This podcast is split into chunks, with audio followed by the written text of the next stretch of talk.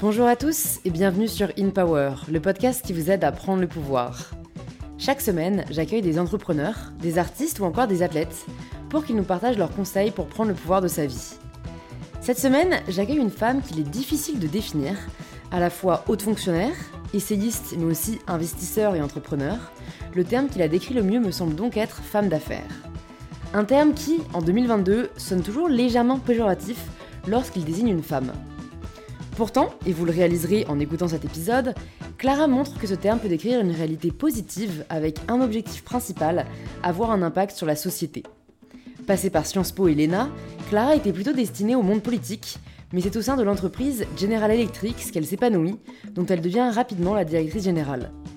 Avant de se lancer dans une autre aventure un peu folle, celle de la création d'un fonds d'investissement à impact, Raise, qui reverse 50% de tous leurs revenus à une fondation qui finance d'autres entrepreneurs. C'est ce que l'on appelle un cercle vertueux. Alors comment parvient-on à se faire un chemin pour arriver en haut de la pyramide? Comment réussir à s'affirmer et à se faire entendre en entreprise? Quels conseils concernant le management, le financement, l'impact Clara a-t-elle à nous partager? Cet épisode mêle affaires, politique, débat, mais aussi famille, car Clara est la fière mère de 9 enfants. Un épisode qui s'annonce donc riche en enseignements et en inspiration. Si c'est la première fois que vous écoutez une Power, bienvenue plus de 200 autres épisodes sont disponibles sur le podcast si vous souhaitez continuer à être inspiré. Et si ce n'est pas la première fois, c'est peut-être que le podcast vous plaît, alors pensez à vous abonner sur l'application que vous êtes en train d'utiliser. Et je suis ravie de vous inviter à rejoindre ma conversation avec Clara Guémard. Sur quoi je voulais rebondir, c'était en fait, euh, c'est vraiment à mon avis le problème aujourd'hui, c'est qu'il y a beaucoup de pays du monde qui préfèrent en fait fermer les yeux sur leurs responsabilités en se disant, en se dédonnant presque, en se disant ouais bah nous regardez voilà on n'a pas d'énergie verte. Et, et, en fait c'est une perte financière à court terme que de décider de changer euh, voilà, de passer du charbon au méthane, par exemple. Alors qu'en fait, c'est à la biomasse, hein, parce que le méthane, c'est pas mieux. Hein. À la biomasse, ouais, à la biomasse, méthane, c'est pas, génial. Mais, mais, mais ce serait un investissement sur l'avenir, euh, que ce soit économique et surtout écologique. Et je pense qu'aujourd'hui, c'est vraiment un problème politique de, comme les personnes votent pour des mandats qui sont assez courts, en fait, aucun politique ne veut prendre le risque de prendre des décisions qui en fait les engagent sur des dizaines d'années. Et c'est aujourd'hui ce qui est nécessaire. Et du coup, en fait, euh, dans beaucoup de pays, euh, il y, a très peu d'actions politiques sur euh, l'environnement. Alors moi, je pense que c'est beaucoup une idée reçue, tout ça, parce que entre prendre la décision et arriver à l'exécuter, il y a quand même du temps. Je vais donner un exemple très simple, parce qu'on le vit aujourd'hui en ce moment en France. quand on est jeune, quand on a votre âge, on condamne Total.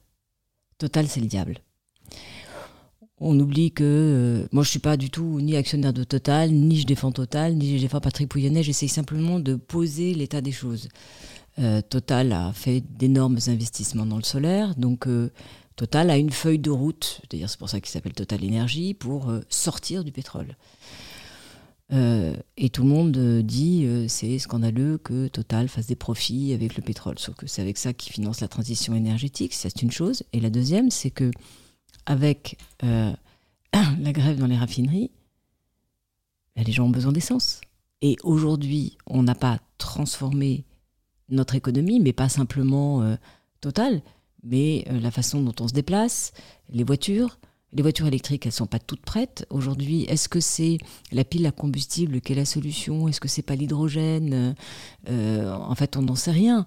On va mmh. voir euh, l'évolution. Tout le monde peut pas s'acheter une Tesla.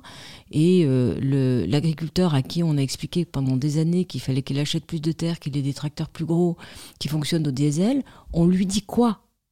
Donc, quand on est un gouvernant, et je ne sais pas du tout de les excuser, hein, mais le problème était éminemment complexe parce que quand vous touchez l'un, vous touchez des milliers de gens qui, par cascade, euh, portent les conséquences des actes que vous faites et euh, qui, euh, qui sont qu'il faut prendre en compte. Je vais donner un exemple parce que il est intéressant quand François Hollande, qui était président, a décidé de ne plus garantir les les turbines à gaz, qui, les turbines qui permettent de faire tourner les centrales à charbon. mm. production de Belfort. Il savait en le faisant que c'était 500 emplois à la clé. C'est un acte politique euh, courageux. Euh, bon, il n'a pas publiquement assumé qu'il en connaissait les conséquences, euh, mais quand on parle de sujet de Belfort, etc., c'est de ça dont il s'agit. Hein. c'est que brusquement, à partir du moment où vous ne garantissez plus les ventes de ces, ces turbines, euh, c'est un système de garantie COFAS, euh, de garantie pays. Comme la plupart des pays, euh, ben, on a besoin d'une garantie pour, pour vendre. Ben, plus personne ne vend. Alors, c'est bien pour la planète, ça a des conséquences directes sur l'emploi. Et pendant ce temps-là, comment on travaille pour donner de l'emploi à ces 500 personnes qui vont perdre leur emploi pour une décision politique, certes, qui est bonne, mais qui a un impact direct sur l'emploi. Et je donne cet exemple, mais on pourrait en donner des milliers comme ça. Hmm. Et quand on est chef d'entreprise et qu'on dirige un énorme paquebot, quel qu'il soit, hein, euh, on, a, on a toujours cet enjeu. Je vais prendre un autre exemple qui est celui de Veolia. Veolia a pris euh, euh, le choix de traiter les déchets dangereux. Donc Veolia traite des polluants, le méthane, enfin tout, tout, ce qui pollue en cela, ils font une bonne action. Parce que euh, ils, le trient, ils le traitent, euh, ils, évitent une pollution, ils traitent les questions de CO2, etc. Sauf que dans la taxonomie européenne, comme ils traitent de ces matériaux-là, ils sont considérés comme polluants, même s'ils apportent la solution. Donc, euh, le fait qu'il y ait aujourd'hui un consensus sur l'idée qu'il faut qu'on arrive aux 2%. Je crois que, sauf euh, des gens qui ne sont pas euh, ni responsables ni lucides, euh, tout le monde est, d'accord là-dessus. tout le monde est d'accord, mais tout le monde n'est pas prêt à agir de sorte à ce qu'on y arrive. Mais c'est pas si sûr. C'est c'est pas si sûr. Alors ça dépend qui, mais mm. c'est pas si sûr. D'abord, quand on regarde, en tout cas si on prend l'Europe, l'Europe, elle, a pris des décisions euh, majeures sur ces sujets. Elle a mis d'abord un paquet d'argent.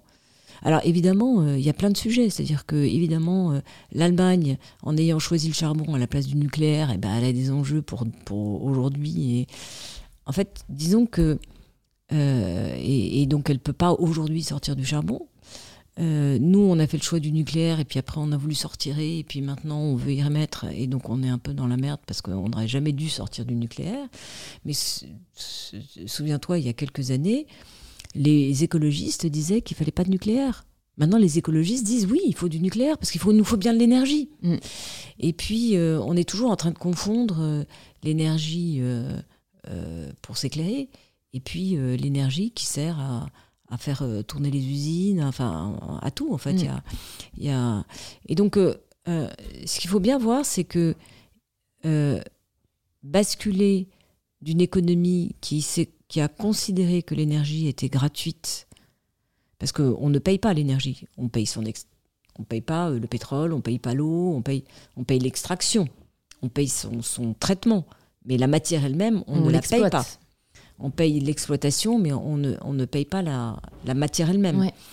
Euh, euh, on, est, on, est, on, a vécu pendant des années avec l'idée que c'était une énergie qui était gratuite, euh, donc, et peu coûteuse, et qu'elle était, oui, inépuisable. Avec, il faut quand même bien le reconnaître, il y a des raisons à ça. Moi, j'avais 12 ans au moment du Club de Rome qui disait déjà que euh, on surconsommait la planète. Sauf que le Club de Rome disait dans 13 ans, il n'y aura plus de pétrole. Parce que c'est pas avéré vrai. Parce qu'on ne devait plus avoir de pétrole en 1980. C'était écrit dans le rapport du Club de Rome. Et Club de Rome, c'était euh, des experts C'est l'équivalent du GIEC. C'est le GIEC. Donc, euh, évidemment, les différents, on a trouvé d'autres gisements, on a trouvé d'autres. Euh, et aujourd'hui, euh, la planète euh, tourne quand même massivement avec du pétrole et du gaz. Et aujourd'hui, personne n'est capable de dire si les réserves, il n'y en aura pas d'autres qu'on ne trouvera pas, etc. Donc, Mais ce qui est sûr, c'est que c'est quand même des énergies non renouvelables. Alors, elles sont non renouvelables à court terme. Mais à très très long terme pour la planète, mm. S'il n'y a plus d'humains, euh, oui, elles se renouvelleront. Elles se fabriquent très, très, très, très, très lentement. Mais c'est juste pour. Je, voudrais juste revenir sur un point qui me semble important. Et moi, je suis la première des, à, prôner le, changement rapide et, qui sera nécessairement brutal. Euh, parce que euh, faut, faut, changer de paradigme, il faut changer de façon de faire à tous les niveaux. Mais euh, il faut à la fois, bien sûr, éduquer les esprits, et puis quand on a décidé de le faire, accepter que ça prend du temps. Le moins de temps possible, le plus vite possible, mais ça prend du temps. Et, euh, et ça, euh, le fait de tout le temps dire, de montrer du doigt des gens qui font mal, c'est pas comme ça qu'on va y arriver. Me semble-t-il. Hein. Moi, je pense ah. que quand on est acteur, il faut en permanence promouvoir les solutions et euh, les financer, euh, les mettre en œuvre. Euh, nous, c'est ce qu'on fait chez Raise. Hein. Nous, avec Gonzague, on a décidé de faire un fonds impact, un fonds à mission, qui, où on donne 50% de ce qu'on gagne, personne ne fait ça, pour aider une fondation qui aide les entrepreneurs et par ailleurs qui mesure tout ce qu'on fait, qui aide nos entreprises, que ce soit des startups ou que ce soit des entreprises de taille moyenne, à faire leur ESG. On a un des plus fonds impact le plus important de France avec 260 euh, millions. On gère euh, bientôt 2 milliards. Donc on, s'est délibérément mis en se disant, nous, on va être acteurs de ce changement-là, de changer la donne et que l'argent étant une énergie, on va la mettre euh, au service d'acteurs visionnaires qui vont changer le monde, euh, le bien commun et la question et, l'enjeu environnemental, climatique, biodiversité, etc. Donc, euh, du matin jusqu'au soir, nous, c'est ce à quoi on travaille. Donc, je ne suis pas climato-sceptique et je ne suis pas en train de dire que qu'il ne faut pas le faire. Ce que, ce que je dis, c'est qu'il y a deux discours aujourd'hui qui me semblent être assez négatifs. Le premier, c'est le discours de la peur. Parce que la peur, quand on a peur, on est comme une moule, on s'accroche à un rocher. Et tous ceux qui disent de toute façon on n'y arrivera jamais, euh, ceux qui disent euh, non, on n'y arrivera jamais, euh, toute l'histoire est, est, jonchée de gens qui euh, on dit que euh, on sortirait pas de la, de, la, pollution des chevaux et que ça allait être dramatique. Euh, il y a eu à, toutes les époques de l'histoire l'idée que des gens qui ont dit que fatalement on allait aller dans le mur. Moi, oui, peut-être, c'est possible, mais en tout cas, moi, toute l'énergie que j'ai, je veux la défendre pour la mettre au service la mettre au service de ne pas aller dans le mur. Alors qu'il y ait des Cassandres, des gens qui donnent des chiffres, moi j'ai beaucoup d'admiration pour Jean-Marc Jancovici parce qu'il rend compréhensible les raisons pour lesquelles on est arrivé là. Mais à côté de Jean-Marc Jancovici, il faut des gens qui euh, apportent des solutions techniques, mmh. des solutions euh, euh, industrielles. Et ces gens-là, ben, c'est des entreprises, hein. c'est eux qui, et puis des inventeurs, des créateurs qui, qui le font. Et donc ça, c'est la première chose. Et la deuxième chose qui me semble ne sert pas la cause, c'est le côté incantatoire et accusateur. Euh, il y aura euh, toujours des gens qui auront, euh, qui défendront peut-être pas la cause et feront pas bien les choses, mais clouer au pilori euh, en quoi ça fait avancer le schmilblick? Ça Ça ben, le fait pas avancer. Moi, je pense pour le coup que c'est nécessaire euh, aujourd'hui, et je pense que ça, je pense qu'on a eu des, preuves de cela. Je pense notamment aux Ouïghours. Euh, dans la, moi, je parle beaucoup de mode responsable sur mes réseaux sociaux, et, et Raphaël Glucksmann a contribué vraiment à visibiliser le fait qu'il y avait des grandes enseignes, citons-les, hein, Zara étant quand même la plus connue, qui exploitaient des Ouïghours, donc c'est quand même de l'esclavage moderne. Euh, et, en fait, le fait qu'il y ait euh, une espèce de, name and shame qui se soit fait sur les réseaux sociaux, et ben ça a poussé beaucoup de marques, notamment H&M, qui a changé euh, ses usines et qui a fait en sorte qu'il n'y ait plus de Ouïghours exploités euh, en Chine. Et, je pense qu'il y, a, y a Camille Etienne que j'ai reçu aussi sur le podcast que je vous invite à écouter si jamais vous ne l'avez pas encore écouté, euh, que j'apprécie beaucoup, que je trouve très courageuse, qui justement en effet dénonce beaucoup en ce moment les actions de Total parce que euh, je, pense aussi, et d'ailleurs je crois qu'elle est en train de le montrer, en faisant des pétitions, je crois que là c'est un puits qui veulent euh, faire un puits de pétrole, euh, je crois que c'est en Ouganda, mais je vais pas dire bêtises, en tout cas c'est en Afrique.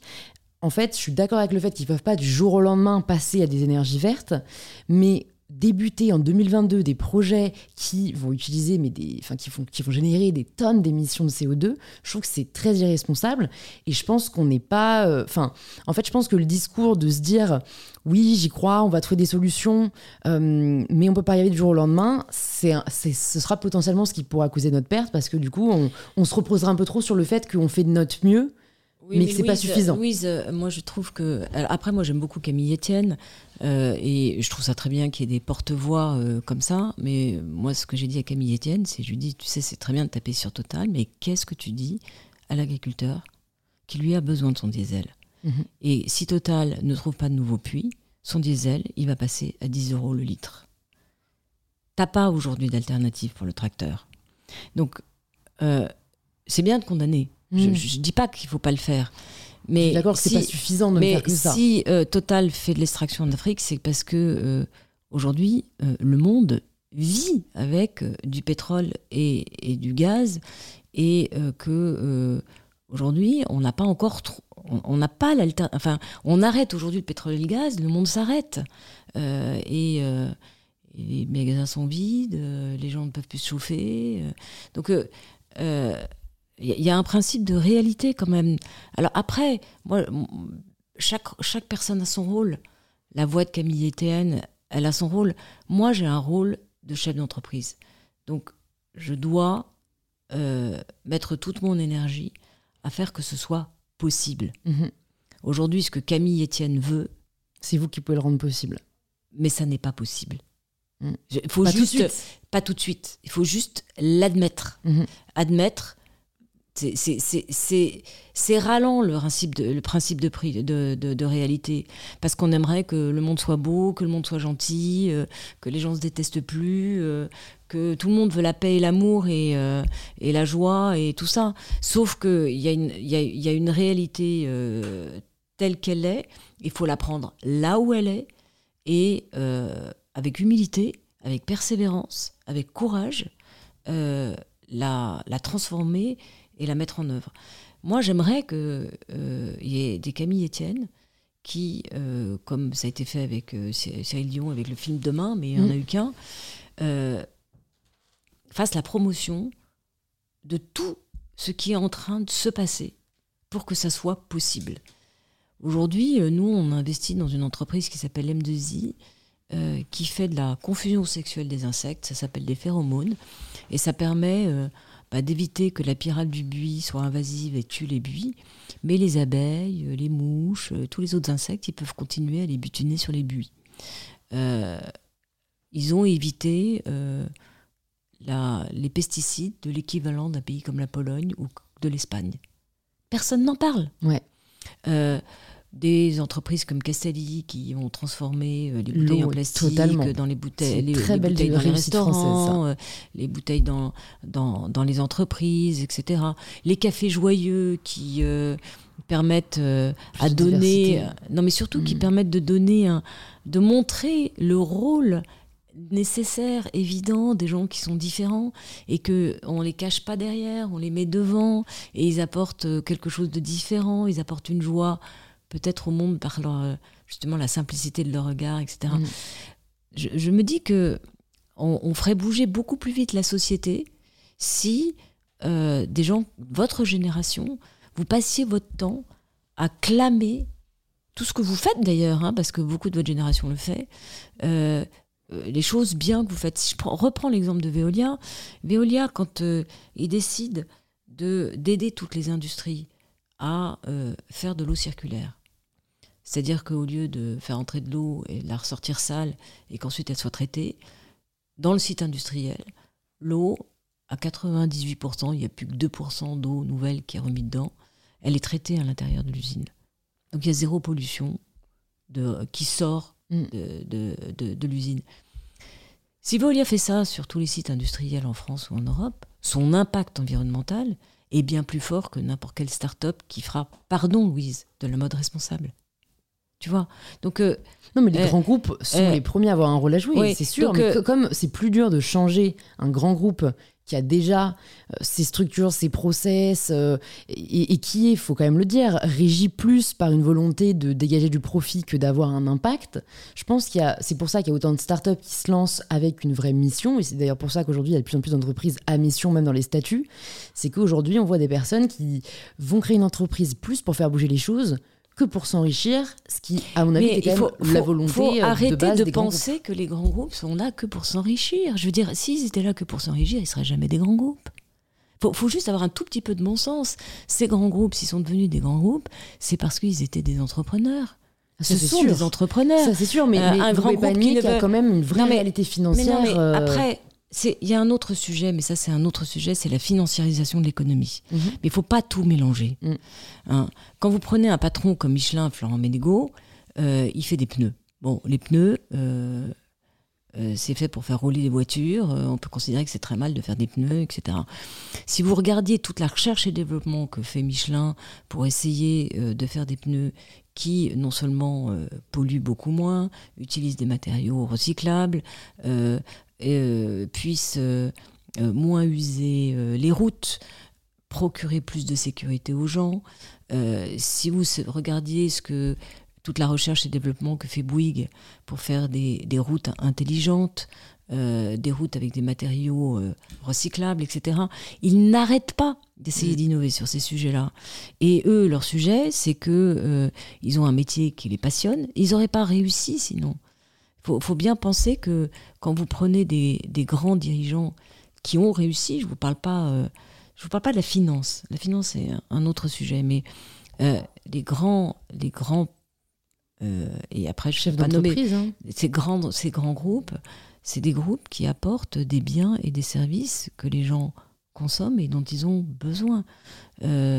Quand Danone décide d'être entreprise à mission, d'être bicorp, après vous pouvez dire euh, Danone, les yaourts, ils sont trop chers, ils sont ceci, ils sont cela. euh, euh, mais euh, c'est des entreprises qui, ont, euh, qui sont peuplées d'hommes et de femmes qui sont comme euh, toi et moi Mm. et qui veulent aussi essayer de- de faire du bien pour la planète et qui essayent d'agir.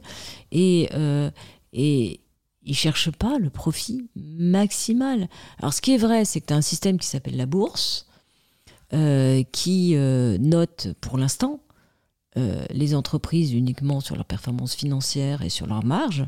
Donc, les, grands, les groupes qui sont soumis à la bourse sont soumis à cette pression euh, du, du, du, trimestre, de la rentabilité financière, et ils doivent faire les deux en même temps. Ça, c'est vrai.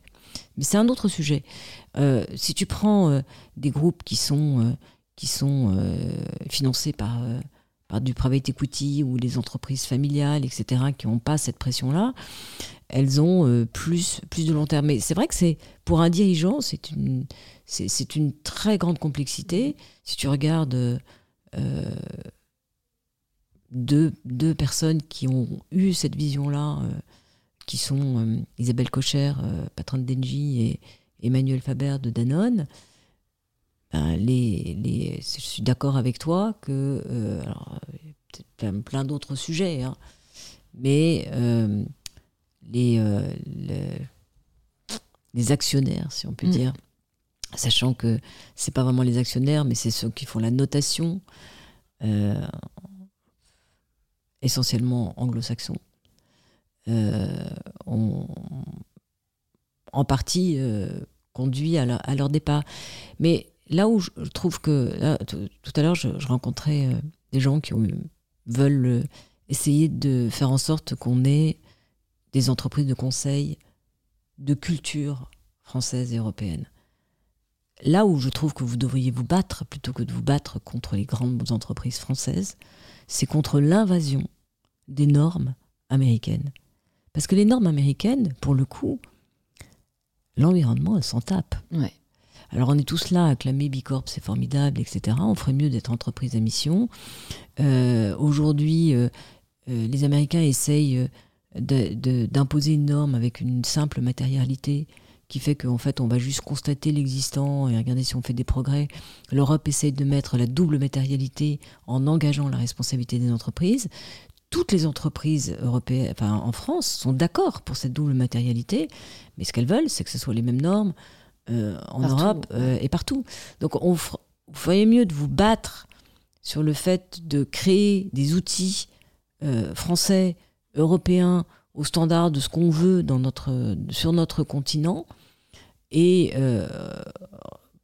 constater que les, les, grands groupes, tout puissants qui sont, ils sont aussi soumis à des normes qui sont des normes internationales et qui ne sont pas celles des valeurs qu'ils portent nécessairement. Euh,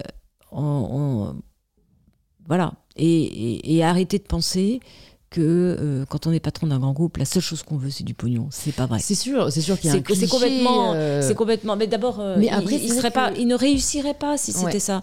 Ils sont, ils sont des inventeurs, sont des. D'abord, ils ont aussi une mission, c'est de de, faire vivre des centaines de milliers de salariés, etc.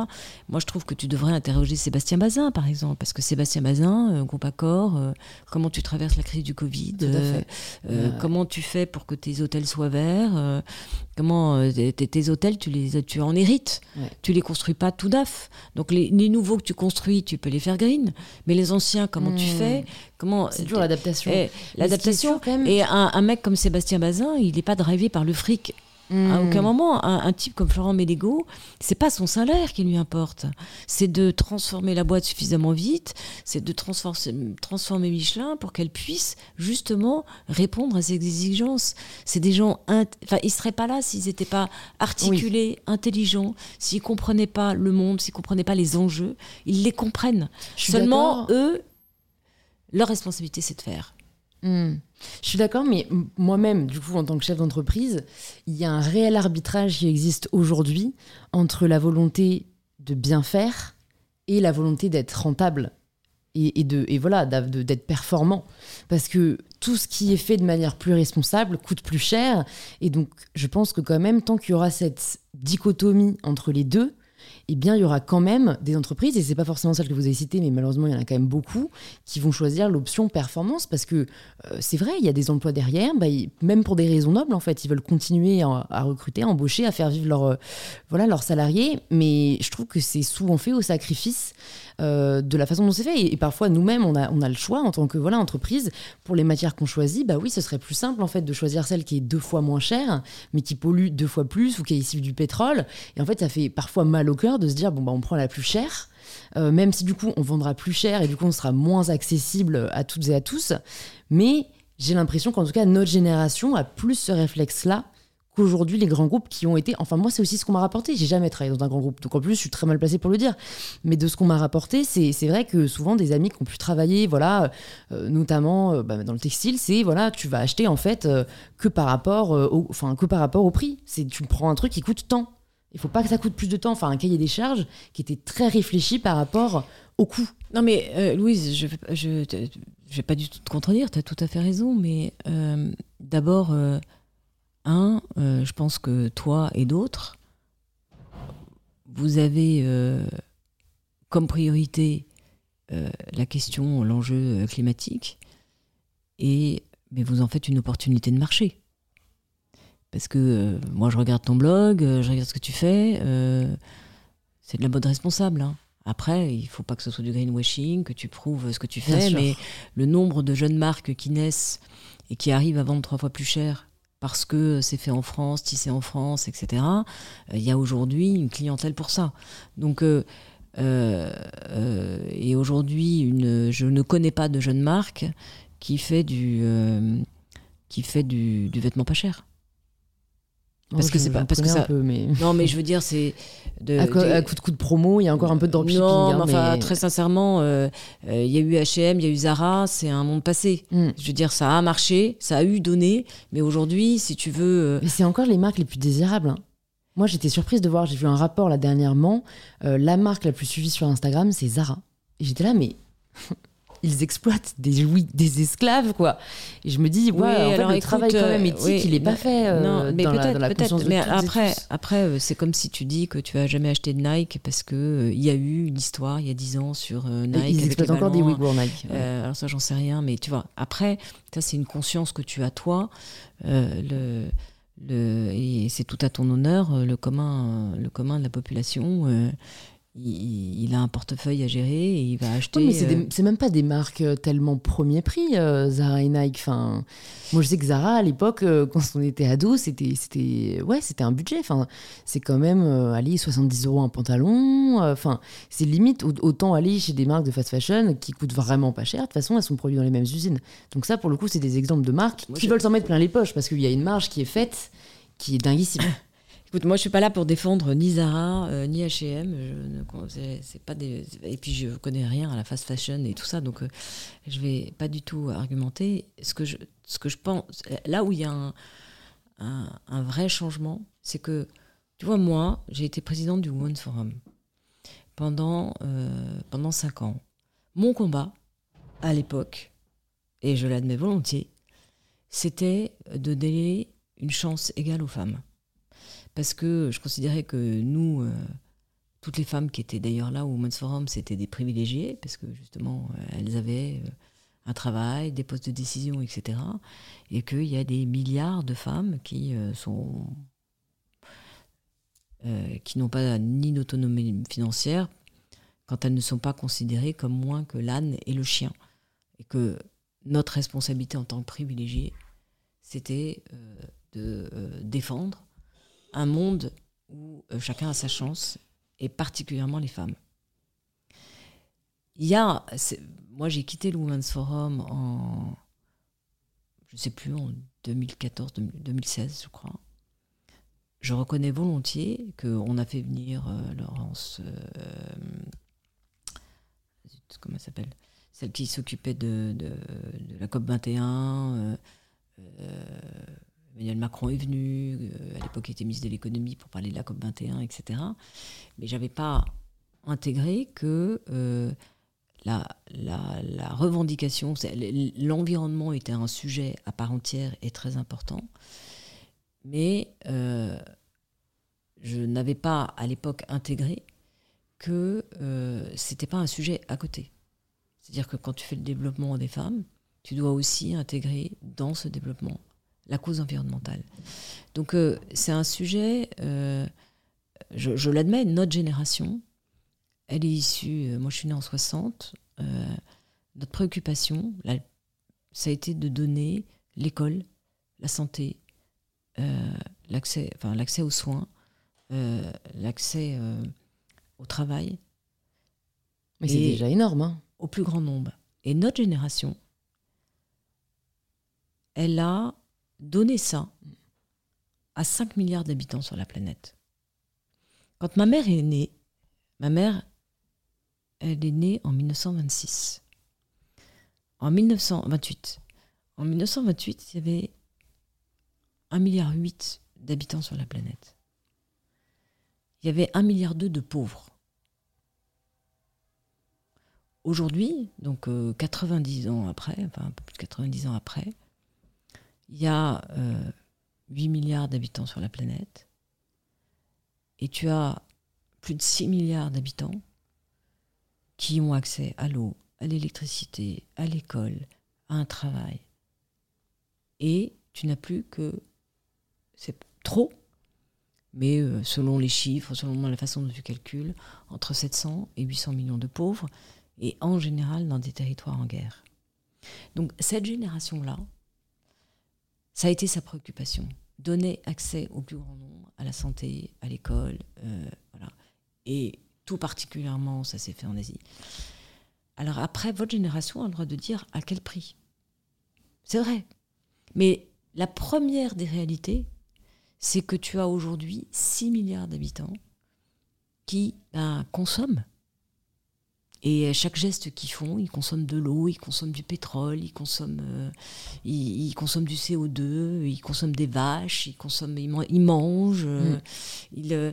donc, mais, je pense que ça, peu de gens le remettent en question. Ce qu'on remet en question, c'est plus non, mais le, modèle de consommation qui, mais qui, qui est advenu avec.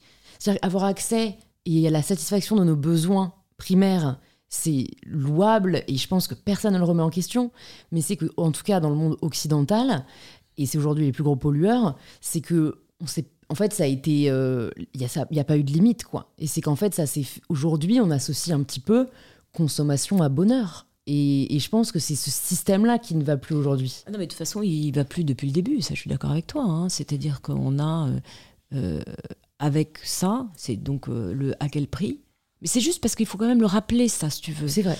Euh, On n'en parle pas assez. Il euh, faut, juste rappeler qu'aujourd'hui, ben, les gens, euh, il y a encore beaucoup, beaucoup et trop de misère dans ce monde, beaucoup trop d'inégalités, beaucoup trop d'injustice. Un continent africain qui est, qui est laissé à l'abandon ou aux mains des Chinois et des Russes, je ne sais pas si c'est mieux.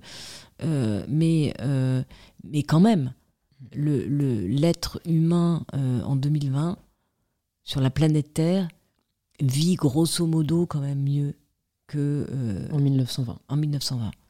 Euh, et euh, l'autre jour, j'étais avec Jean-Pierre Dolando, qui est l'ancien vice-gouverneur de la Banque de France, et il me montrait un graphique où on montre les morts, les victimes de catastrophes naturelles. C'est un graphique qui part en 1900, c'est tout en haut, et en 2020, c'est là. Ça ne veut pas dire qu'il y a moins de catastrophes naturelles. C'est dans le monde? Dans le monde. Dans le monde. C'est vrai que ça, c'est important. Ça ne veut pas dire qu'il y a moins de catastrophes naturelles, ça veut dire que maintenant on sait beaucoup mieux gérer les catastrophes naturelles, les anticiper, les prévenir. On a fait beaucoup de recherches, on sait dire quand est-ce qu'il y aura un cyclone, on sait bouger la population, etc. Donc, euh, et, et, des graphes comme ça, t'en as des milliers qui montrent que euh, il y a euh, moins d'insécurité, il y a moins de... de, de euh, bah, J'allais dire de violence. La, santé. si, si la population a augmenté de telle manière, c'est tout simplement parce qu'il y a moins de mortalité infantile, parce que On vit tu, plus longtemps. tu vis plus longtemps, parce qu'on soigne. Alors après, tu as plein d'autres pathologies qui se développent. je ne dis pas qu'on est dans le meilleur des mondes, hein, mais ce que je veux simplement dire, c'est que il faut acter ça.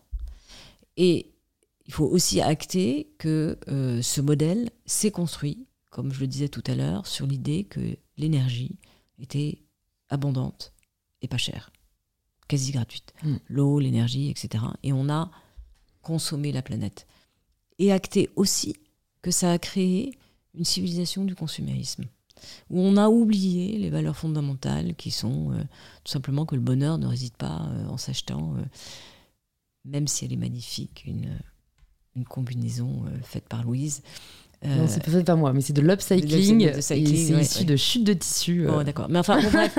mais euh, ce que je veux dire, c'est que ça fait, ça fait plaisir. Ouais, et c'est de l'ordre du plaisir. C'est pas de l'ordre ni du bonheur ni de la joie. Donc, vous plaisir et satisfaction. c'est, moi, j'étais l'autre jour à une conférence qui était organisée par Sciences Po sur faut-il déserter, déserter. Ah oui, c'est vrai, on me l'a J'ai trouvé ce sujet. Bah, avec Camille Etienne, justement, non? Oui, il y avait Camille Etienne, oui. J'ai trouvé ce sujet absolument passionnant parce que euh, il y a une manière complètement binaire de le voir.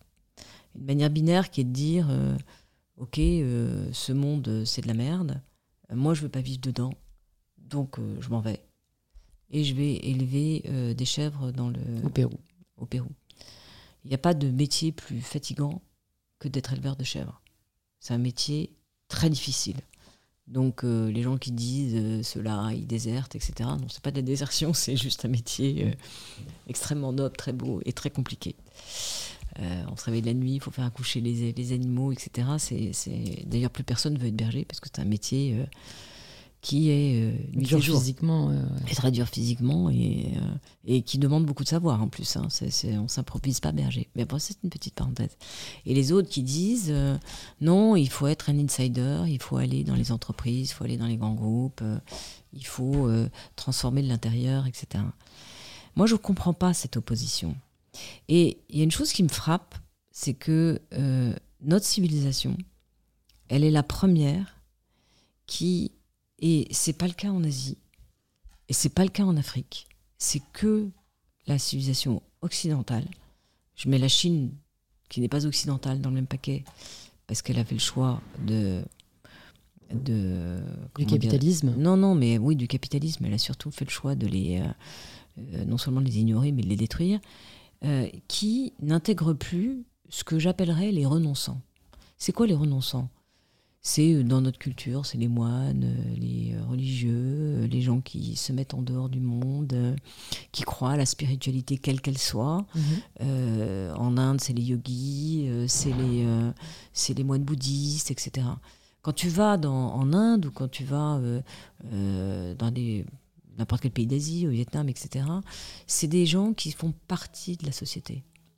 Ils sont non seulement tolérés, mais on leur donne à manger, et ils ont un rôle social. En France, jusque dans les années 70-80, les hôpitaux étaient peuplés de bonnes sœurs.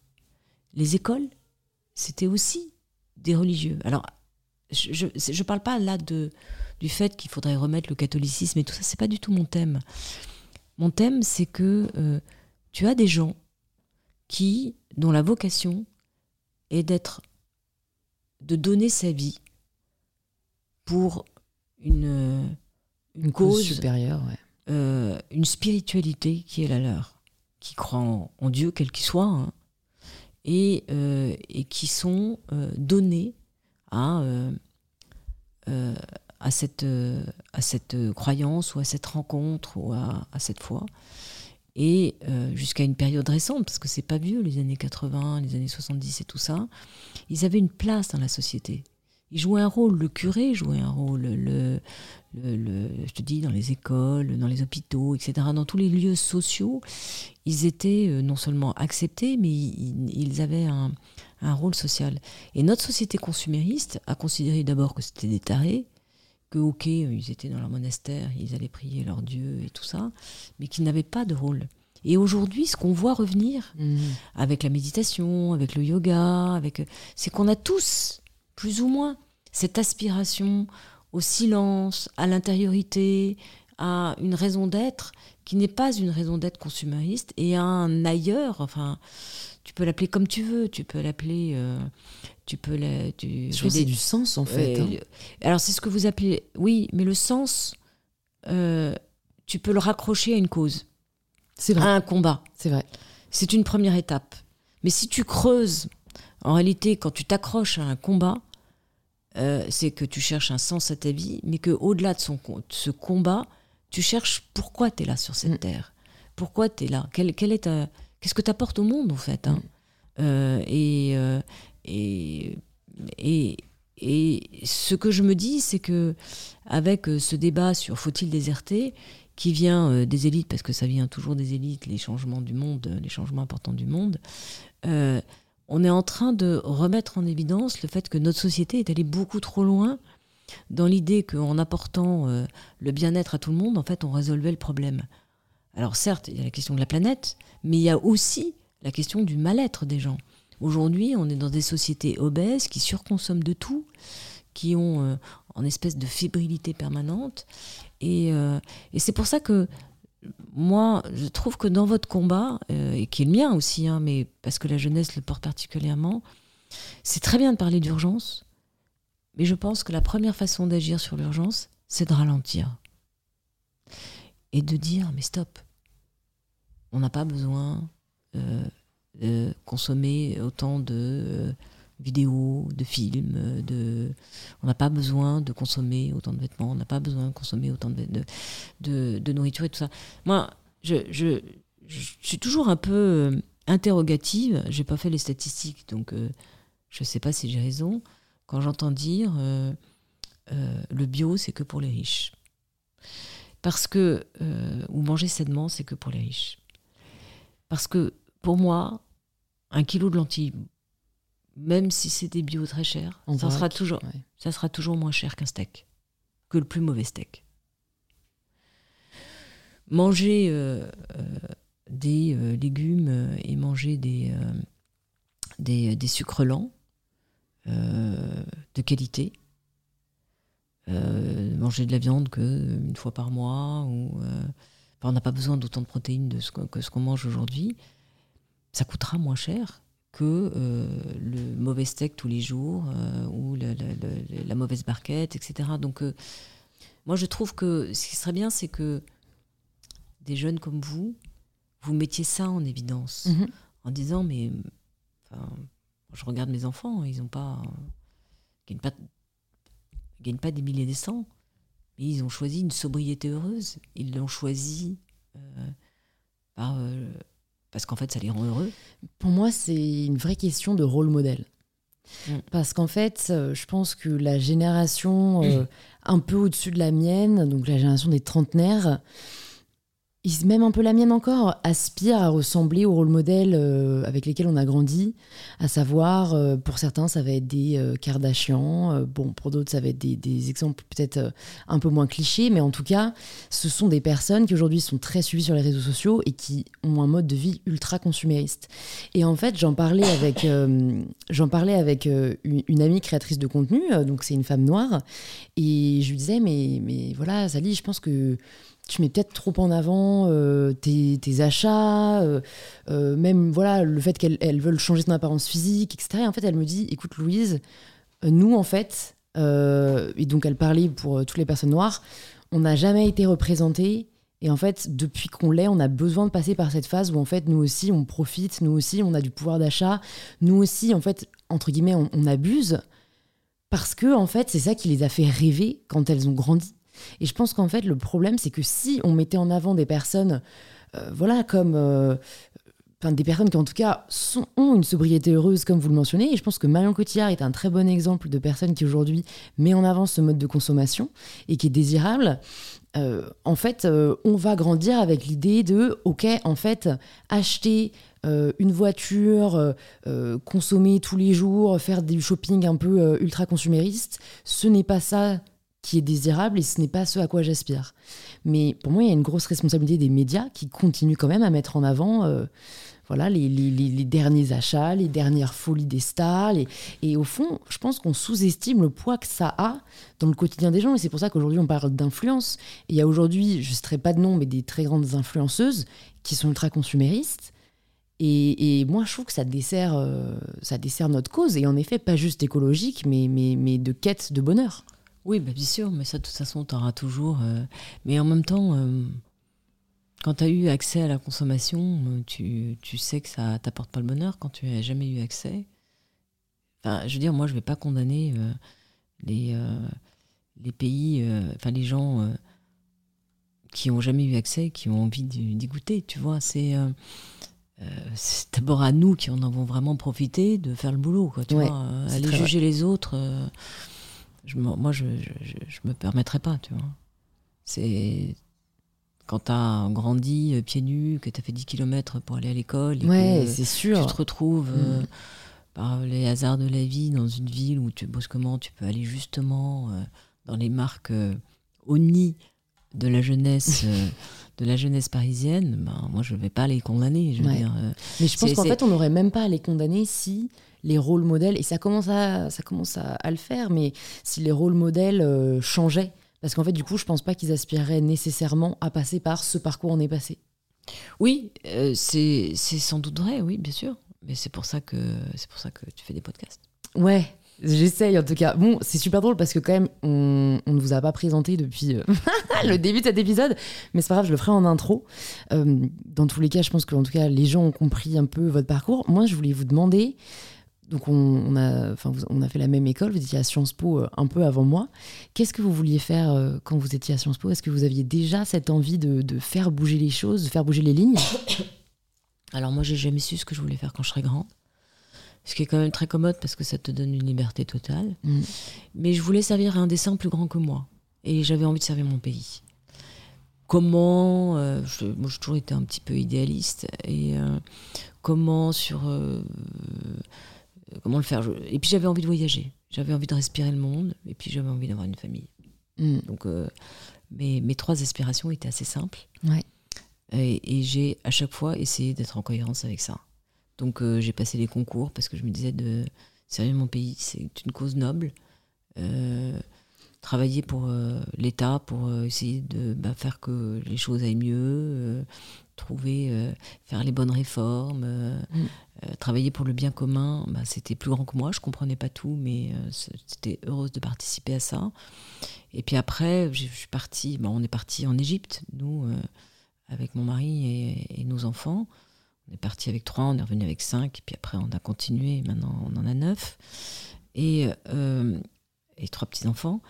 Et notre, quand on est parti en Égypte, on est parti parce que justement, on voulait aller dans un pays avec une culture différente, avec euh, et pas parce que c'était un pays dit pauvre, mais parce que c'était un pays qui avait euh, une culture euh, très riche, trois cultures hein, la culture copte, la culture musulmane et, et, la culture pharaonique. Et parce que c'était un pays qui avait des enjeux que nous, nous n'avons pas dans notre pays.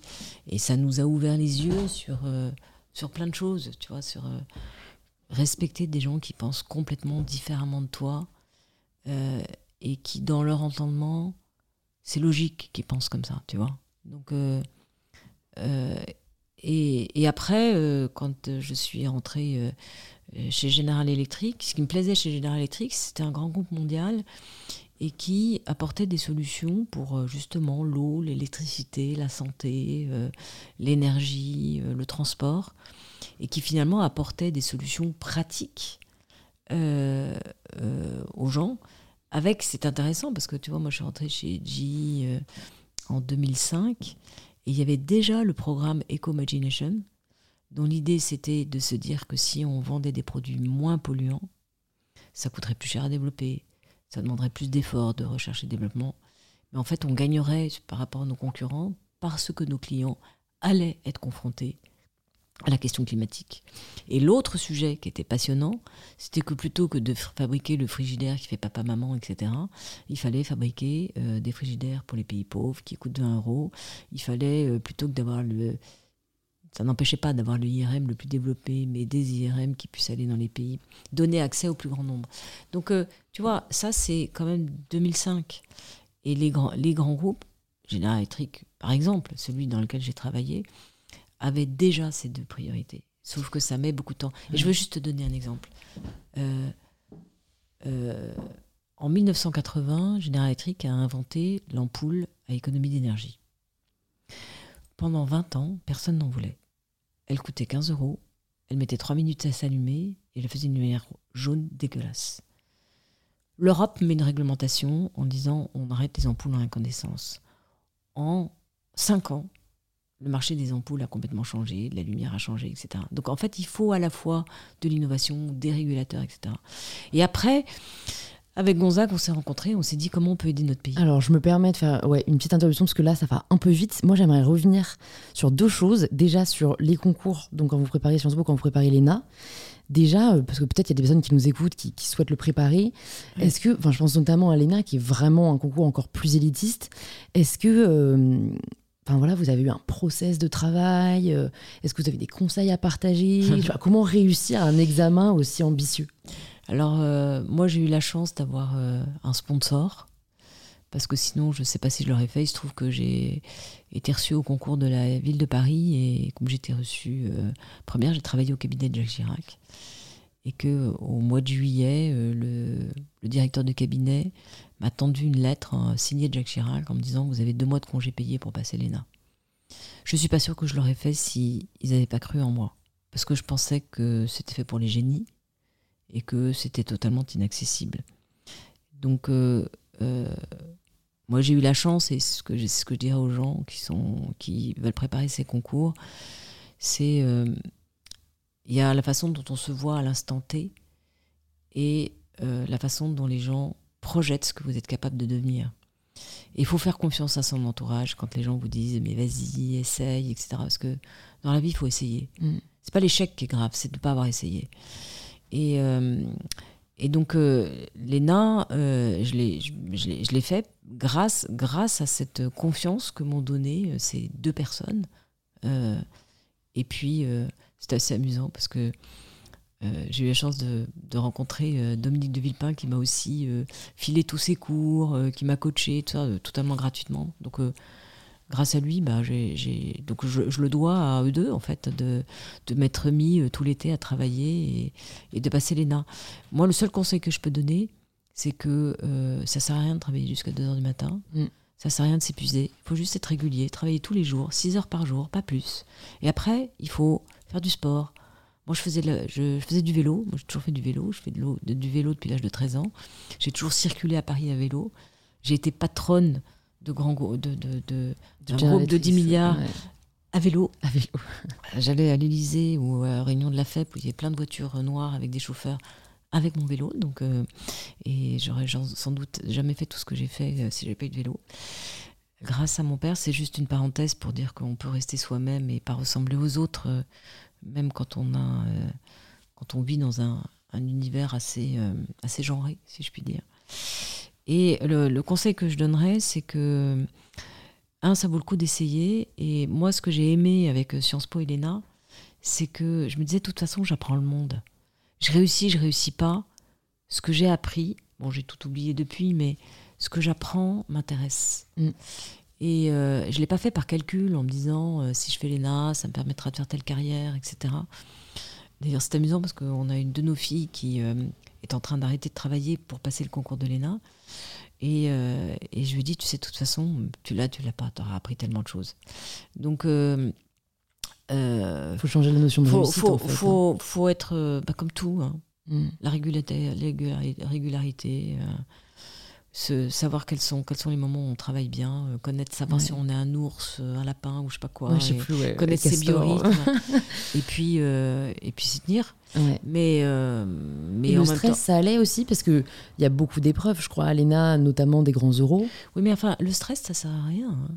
Oui, mais eh, c'est plus facile à dire qu'à faire. Comment? C'est plus facile à dire qu'à faire. Je sais pas, je sais pas si tu te souviens de ce film que je me souviens plus de son nom, mais c'est c'est le récit d'une histoire assez extraordinaire qui est une histoire vraie, où il y a eu un échange d'espions entre les espions américains en pleine guerre froide, entre les, espions, euh, les, les, les, euh, les euh, Américains et les Soviétiques. Et c'est Tom Hanks qui est avocat, et il défend la cause d'un espion soviétique, et qui a été pris sur le vif en train de en train d'espionner, d'envoyer des messages en, en, URSS. À l'époque, c'était l'URSS, ça s'appelait l'URSS. Et euh, Tom Hanks vient le voir dans sa cellule, et, euh, parce qu'il est en prison, et vient lui annoncer euh, mauvaise nouvelle sur mauvaise nouvelle. Et à un moment donné, il lui dit écoutez, vous risquez la peine de mort et tout ça. Et le mec est impassible. Et il dit ok, je comprends, etc. puis, et Tom Hanks lui dit mais ça vous fait rien? Vous n'êtes pas stressé Vous n'avez pas peur? Et il a cette réponse extraordinaire il dit Would that help? Hmm. Donc quand tu es stressé, la question qu'il faut que tu te poses, est-ce que ça m'aide? Si ça t'aide pas, ben, tu vas, euh, si tu es stressé, tu pars faire du vélo, euh, tu pars nager, euh, tu pars boire une bière avec des copains, tu te changes les idées, tu lis un bon bouquin, tu, et quand tu sens que tu es inefficace dans ton travail, ben, tu, tu, tu, tu, trouves un, dérivatif qui te fait baisser la tension. Ça ne sert à rien. Hmm. Il y a du stress utile, bien sûr. Hein. Je dis pas que l'adrénaline, c'est pas utile. Mais. Euh, euh, faut pas le laisser prendre le dessus. Tu vois, tu vois, par exemple, quand tu passes des concours, tu as des gens qui. Moi, je me souviens, j'avais des amis qui passaient des heures à se dire euh, Mais ça va être quoi la composition du jury Mais si jamais je tombe sur tel sujet Et ça, j'ai fait une impasse. Et, et si jamais. L'anticipation anxiogène, ça n'a jamais servi à grand chose, parce que de toute façon, on n'en sait rien. Et si tu dépenses toute ton énergie à ce que tu maîtrises pas, c'est du temps que tu as perdu à ce que tu maîtrises. Et quand tu passes des concours, ce que tu maîtrises, c'est énorme. Hmm.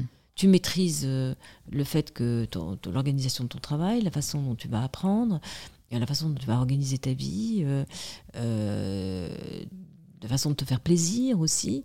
Donc si tu te focalises sur ça et que tu arrêtes de penser à des choses qui peuvent t'arriver mais que de toute façon tu maîtrises pas, et moi je, je me suis éduquée à ça. Euh, parce que tu n'élèves pas neuf enfants euh, en, ayant euh, toujours peur de tout ce qui peut leur arriver, parce qu'ils peuvent leur arriver, et il leur est arrivé des choses difficiles. Des choses difficiles. Ils ont été malades, ils ont eu des accidents graves, enfin, tout ce qui arrive dans la vie. Mais si, si, si tous les matins je me lève en me disant, mais merde, il risque de leur arriver, je vis plus. Mm. Et surtout, je sers à rien. Donc c'est aussi une discipline, c'est une forme d'éducation, c'est du luxe le stress. Je, pense quand même que c'est nature, honnêtement. Hein. Moi-même, je ne suis pas particulièrement angoissée, mais euh, j'ai fait une vidéo qui sortira bientôt sur la santé mentale. Et en fait, j'ai rencontré vraiment des personnes, euh, mais, mais, des personnes tout à fait normales, hein, mais qui vivent avec un niveau d'anxiété en fait vraiment élevé. Et en fait, elles ont beau, elles pensent toujours au pire, et elles ont beau euh, se raisonner. Enfin, je pense qu'il y a quand même un côté qui n'est pas forcément que la discipline. Non, mais je dis pas le contraire. On est plus ou moins. Enfin, après, je suis pas en train de dire que les personnes stressées euh, euh, sont des personnes qui ne, se disciplinent là pas. C'est pas ça que je veux dire. C'est que je veux dire, quand tu prépares un concours, euh, il faut que tu sois efficace. Donc il faut que tu saches ce qui te nuit et ce qui te nuit pas. Après, tu n'y arrives pas toujours. Hein. Moi, je te dis pas qu'il n'y a pas des nuits où j'ai pas dormi parce que j'étais stressée, etc. Mais je, je, me moquais de moi-même en me disant ça servait à rien, quoi. En fait, en gros, ça sert à rien. Donc, euh, tu as, du stress utile et puis tu as du stress inutile. Le savoir, c'est déjà très. Ça, ça t'aide déjà pas mal, tu vois. Et après, euh, euh, c'est en ça que, que je dis c'est du luxe, c'est pas dans le sens. Dans, dans, dans, un sens négatif, c'est dans un sens, sens où quand tu es dans. Quand tu, tu vois, quand tu dois sauver ta peau, euh, tu as un stress euh, élevé. Mais tu, Penses, tu, penses, juste à t'en sortir, quoi. Mais tu penses juste à t'en mm. sortir. Tu vas, tu vas, tu vois quelqu'un qui a eu un accident, qui se relève, etc. Il va juste penser à vivre. Après, on n'est pas, heureusement, tout le temps dans ces moments-là.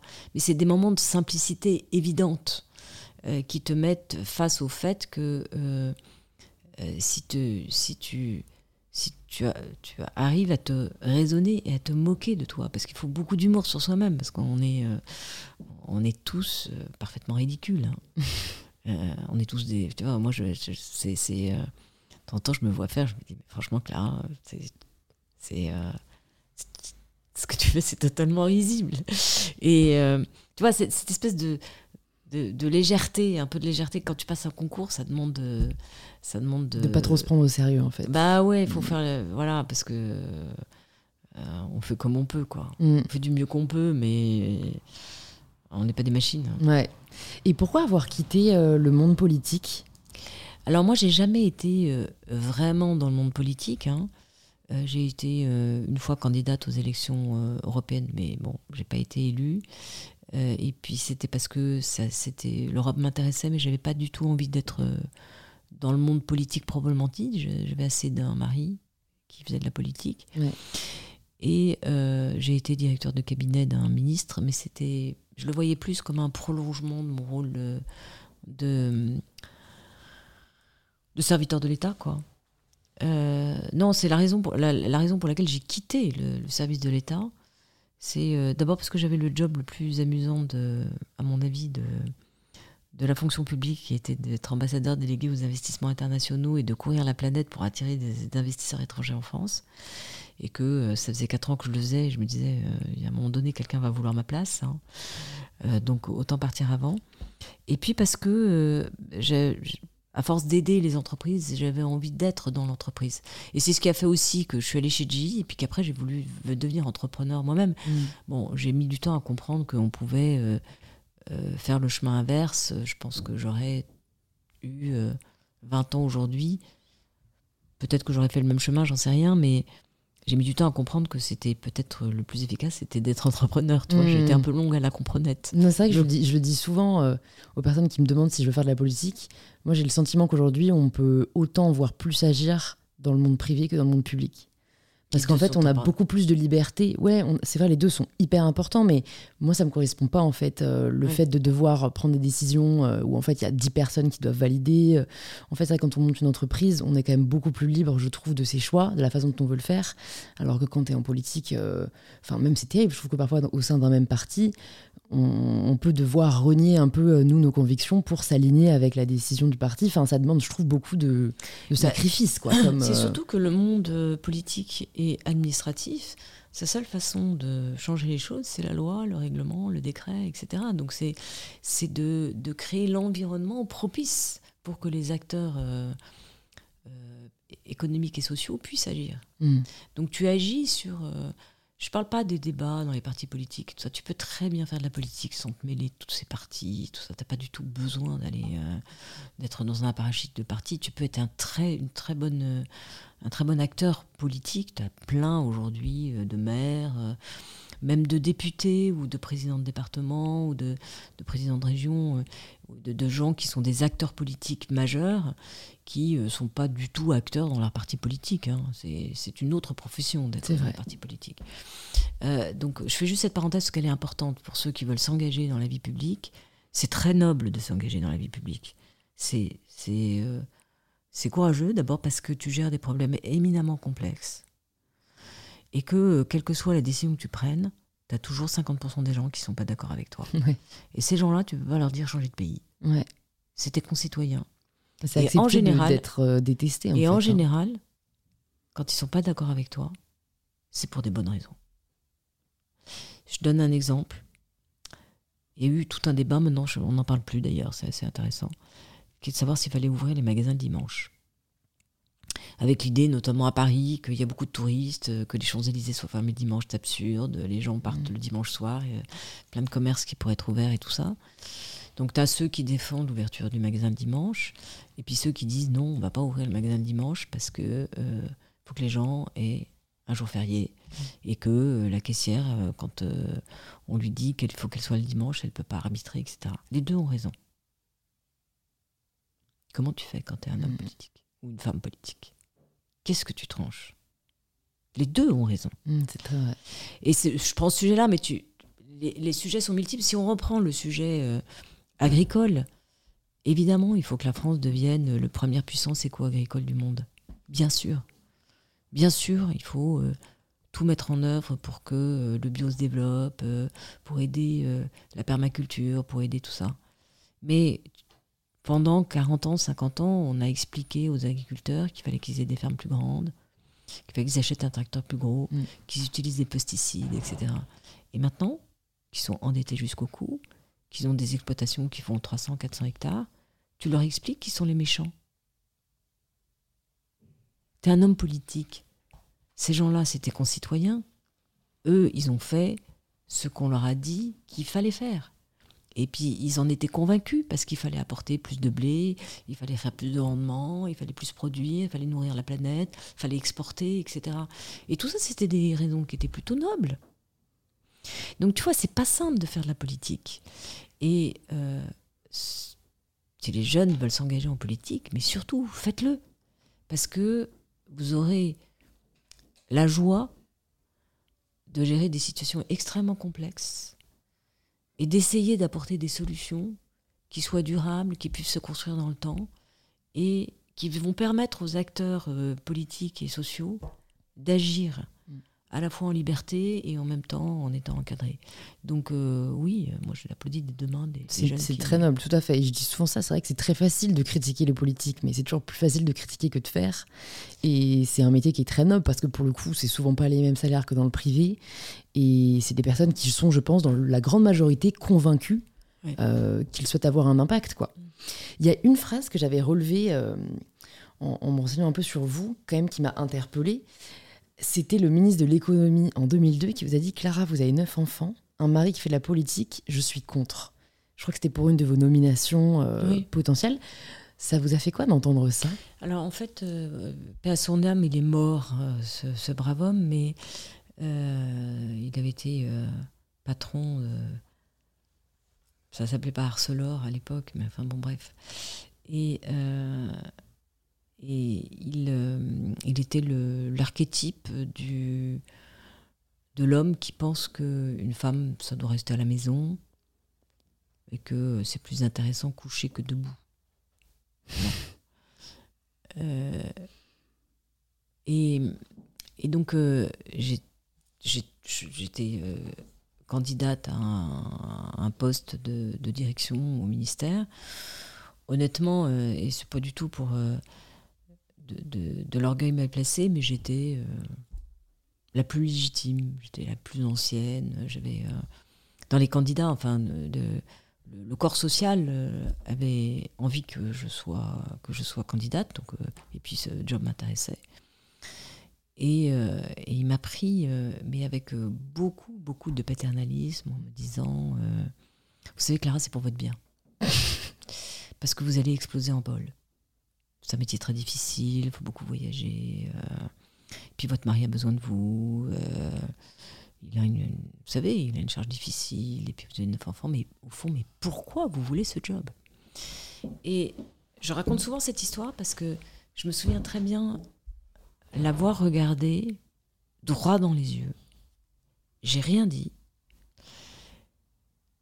Mais je, mes yeux lui ont dit Je vais t'épater.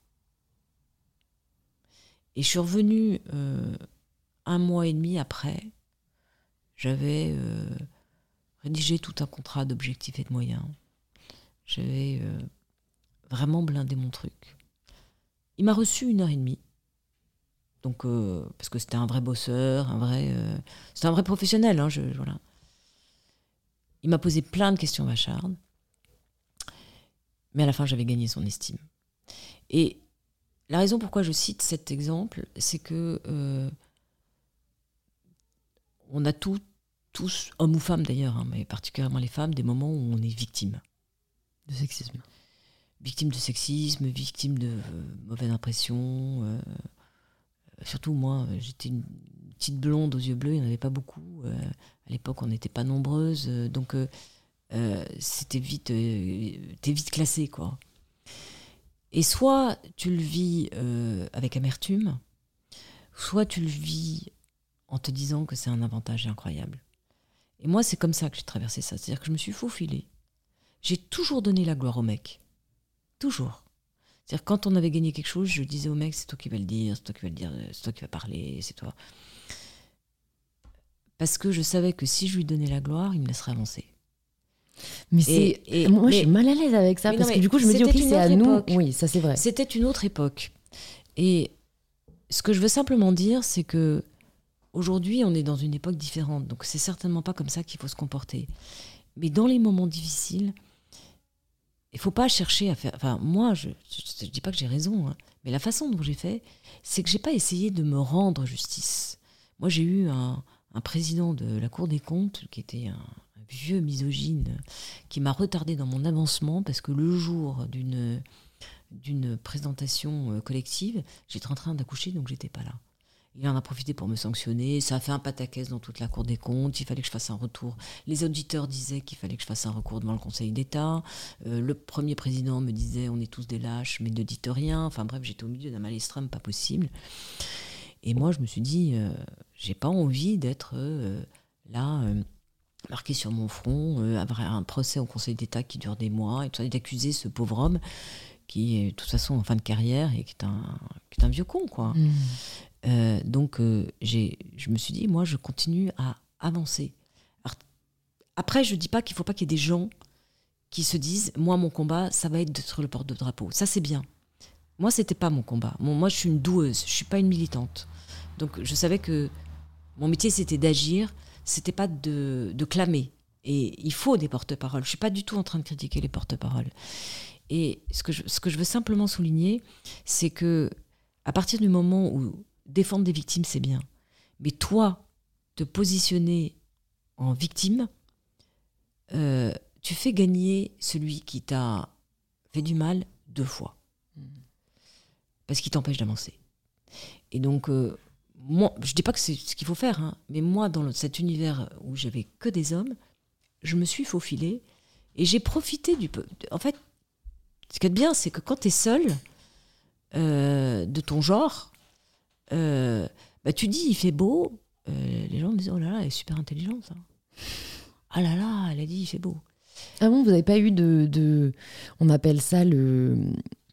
Le, le, enfin, le doute. Euh, ah non, on appelle ça plutôt le soupçon de maternité, mais ça, c'est un peu différent encore. Mais je trouve que parfois, au contraire, il y a des hommes qui vont être assez suffisants parce qu'ils vont partir du principe que la femme est forcément moins intelligente. Ah oui, mais justement, oui, c'est ça que je te dis. C'est que comme, comme je suis moins intelligente, je suis quand même capable de dire il fait beau. Donc tu vois, donc ouais, en fait, elle est pas si conne que ça, quoi. Mm. Et euh, et euh, le côté euh, protecteur, paternaliste et tout ça. Je suis pas en train de faire la critique des hommes, je suis en train de faire la critique d'un système totalement machiste.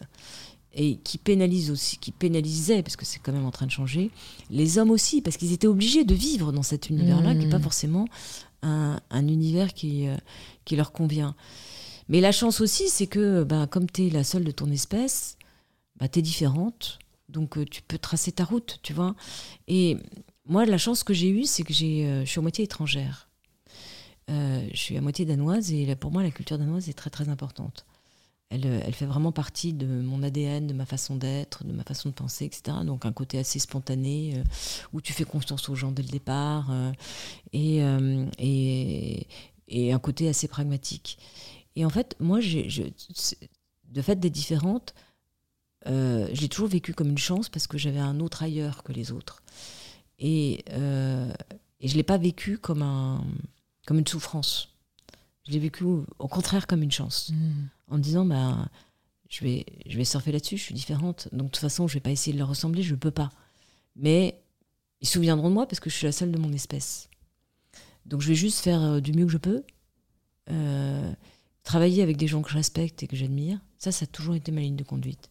Non pas essayer de faire carrière, mais de travailler avec des gens mm. Et sur des sujets que je respecte et que j'admire. Et, euh, et puis me faufiler, quoi.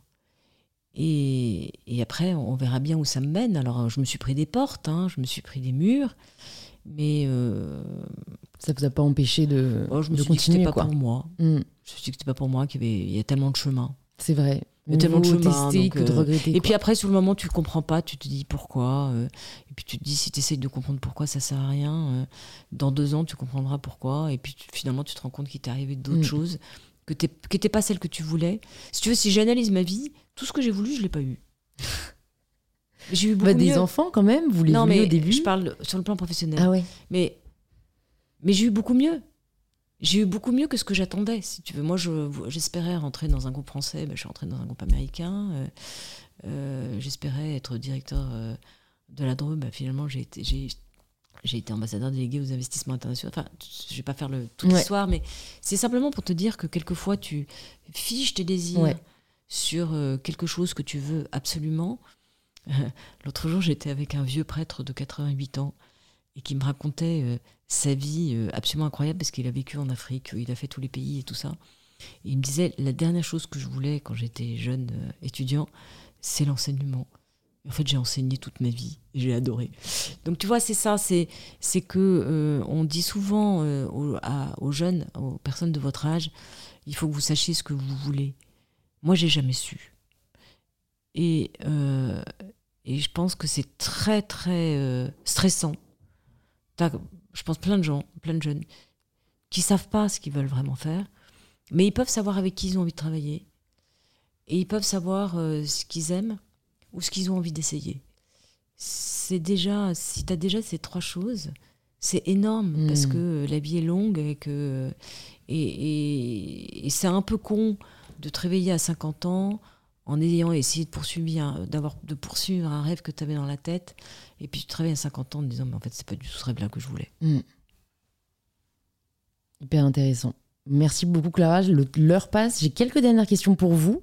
Déjà, je voulais parler un peu de culture parce que euh, pour avoir la chance de, travailler avec Raise, notamment Raise Sherpa, euh, on a remarqué avec Oriane que tout le monde, et puis ma soeur jumelle a travaillé euh, pour vous, on, a remarqué que tout le monde était euh, souriant, euh, enfin dynamique, vraiment heureux d'être là. Et, je trouve que c'est assez rare quoi aujourd'hui en entreprise. Donc je je voulais vous demander comment vous avez fait avec Gonzague pour réussir à instaurer cette culture et faire en sorte que chacun vienne travailler vraiment le sourire aux lèvres.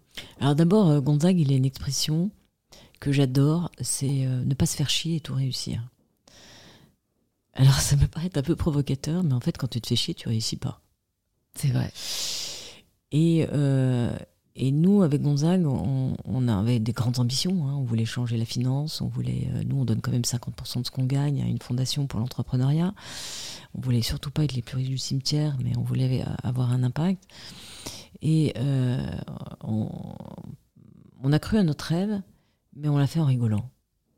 C'est-à-dire que tous les matins, moi, il n'y a pas de, jour où je, je, ris pas, je m'amuse pas, euh, on fait la fête. Euh. Et puis, on est à parité totale.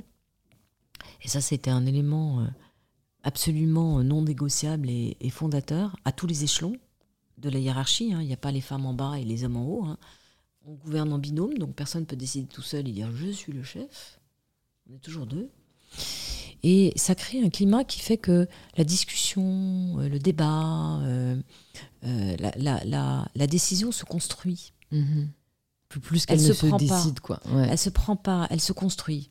Elle se construit au fur et à mesure, elle est évolutive, elle, elle se bâtit, elle se bâtit dans le collectif. Et puis, euh, quand tu as cette culture-là, tu recrutes des gens qui sont curieux, qui sont généreux. Il faut quand même donner 50% de tu- ce que tu gagnes. Donc, euh, Mhm. et quand t'es- tu recrutes, tu n'es pas généreux des gens qui t'intéressent pas Mm. ou de ce qui t'intéresse pas. Donc nécessairement, tu recrutes des gens curieux.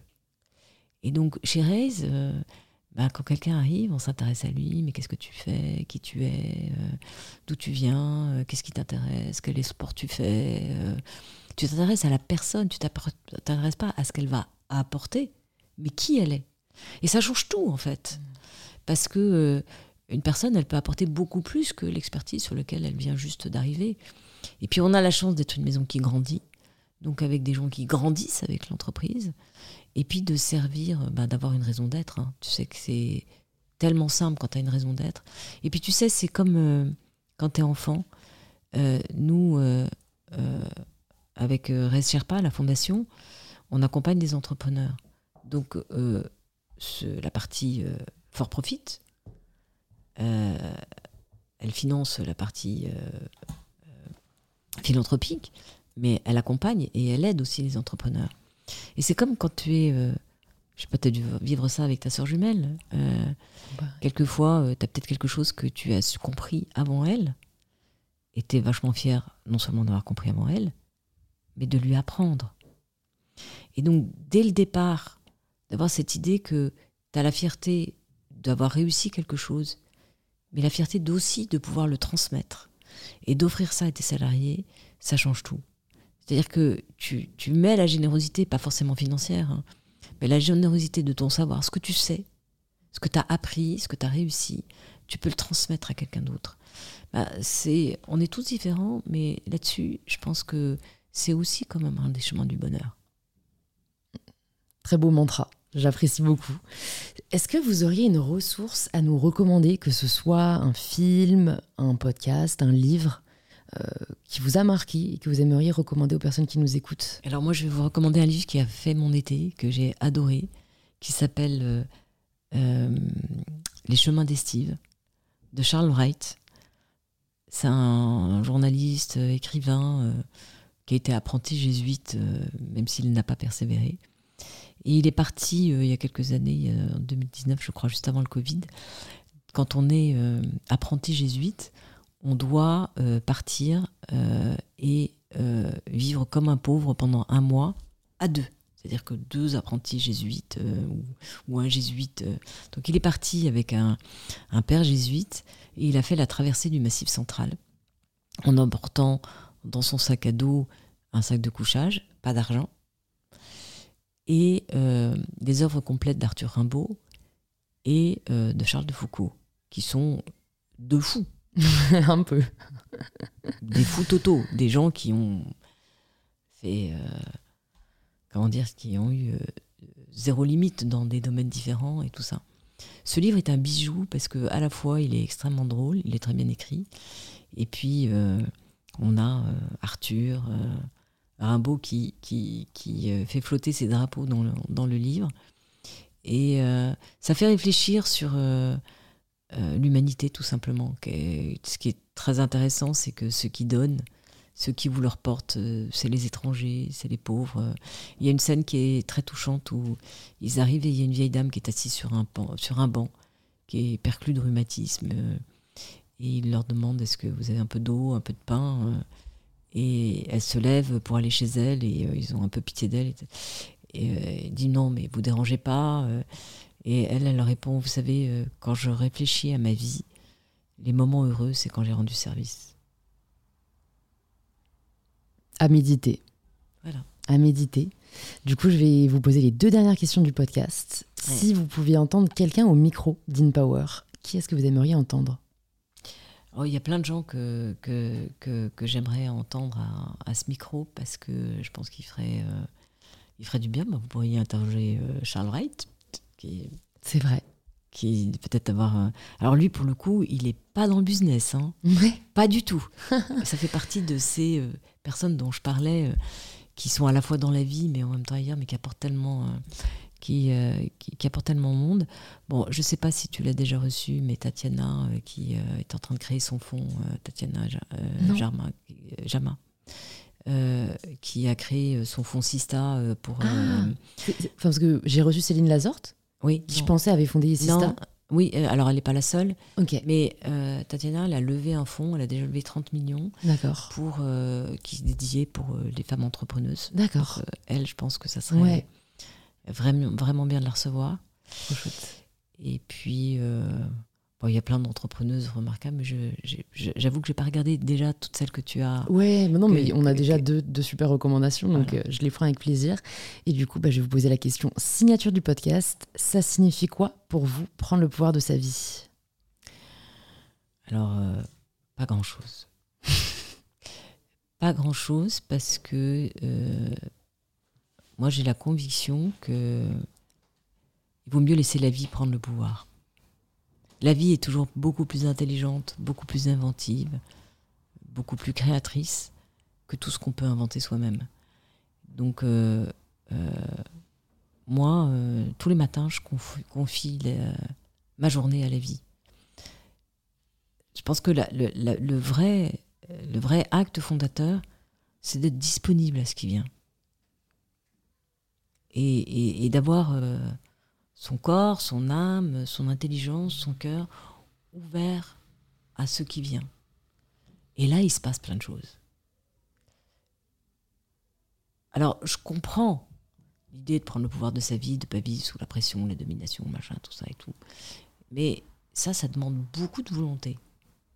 Tandis que, euh, je vais pas dire qu'il vous feriez le Yes Man, il y a ce film formidable qui s'appelle Yes Man, et du coup, il lui arrive plein de choses. Parce qu'il faut savoir dire non, c'est pas ça que je dis. C'est juste être disponible à ce qui vient et accepter que euh, ça se passe pas comme on a envie, comme on voudrait, euh, comme on espère. Euh, écouter ses désirs. Moi, je crois beaucoup au désir. hein. Le désir, c'est le moteur de la vie. Le désir, c'est la même chose que l'amour. hein. Il y a que ça qui compte. hein. Mm. Tout le reste, euh, les efforts qu'on fait, euh, la, la ténacité, la résilience et tout ça, ça naît du désir. hein. Et le premier des désirs, c'est celui d'aimer la vie. Merci beaucoup Clara. Je trouve que c'était un épisode hyper enrichissant pour les personnes qui nous écoutent et qui voudraient peut-être euh, voilà, vous suivre, vous écrire. Où est-ce qu'on les redirige? Je sais pas si vous avez LinkedIn ou, Alors moi, j'ai un réseau LinkedIn, social. mais je suis désolée, mais je le regarde jamais parce que euh, c'est pas sérieux. Mais euh, je, le mieux, c'est de, c'est de m'écrire chez Rez. Il y a, Ouais, il y a un email euh, un email euh, dédié à ça. Ok, dé- super. dédié à ça. Et euh, Je le mettrai dans la bio, euh, enfin dans, les- dans les notes du podcast. sinon, mon mail, il est facile. hein, c'est clara.guemard.trace.co.